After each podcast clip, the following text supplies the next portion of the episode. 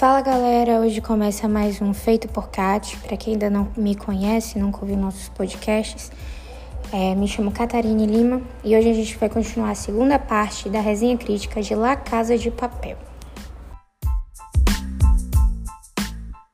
Se a primeira metade da La Casa de Papel prende o público em um jogo de gato e rato, imagine na segunda.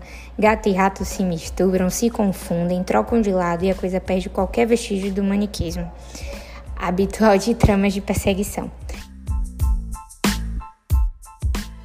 de 60 horas de roubo nas costas, a nova fase utiliza o esgotamento de todos os personagens como principal recurso narrativo e coloca o professor em confronto diretamente com a imprevisibilidade inerente à vida. A primeira leva de episódios fez um trabalho tão bom ao apresentar o personagem como alguém obsessivamente cuidadoso que faz o público questionar se o deslize de deixar a casa onde todo o plano do roubo foi arquitetado a mercê de ser encontrado pela polícia era algo coerente. Para alívio de quem apostava na coerência narrativa, logo o público é informado de que o professor segue dois passos à frente da polícia. Mas isso não quer dizer que seu plano siga, siga intocado, né? Óbvio.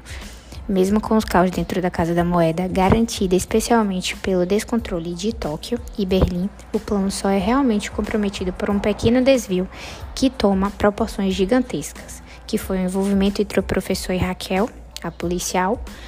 Em dado momento da atração, a relação dos dois é o que ameaça todo o plano, né? Claro. E ao mesmo tempo garante.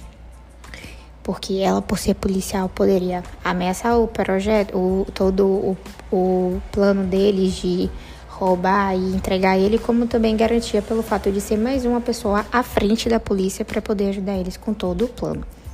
É através desse canal que a série deixa de ser um thriller exclusivamente focado em um roubo e ganha novas camadas dentro de um debate filosófico sobre construção de dar certo e errado, sobre justiça e sobre repensar em verdades absolutas.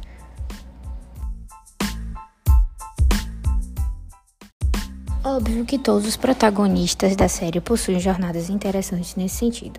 Porém, mas de longe, a de Raquel se destaca positivamente nos episódios finais, né? Porque ela acaba entrando no grupo, se envolvendo com o professor, ajudando, e ninguém esperava que a policial tivesse um caso com o, o líder de todo aquele roubo da Casa da Moeda. É inegável a sensação de que a trama principal poderia se resolver em menos episódios, óbvio mas há algum mérito no fato da atração não deixar a peteca cair mesmo quando está claramente fazendo hora extra. Não que a promessa fosse outra, né? Mas o caráter novelesco é, da primeira parte da minissérie permanece em cada segundo da nossa remessa de episódios, e é isso, inclusive, que dá o tom final da minissérie. O encerramento da trama utiliza pequenos clichês que acabam funcionando, para grande parte do público, mas ainda assim esses recursos são aplicados como parcimônia para prejudicar a personalidade da atração. Nada de casamentos ou mocinhas grávidas vestidas de branco em cena final, aquele, aquele final feliz de todo o filme, de toda a série.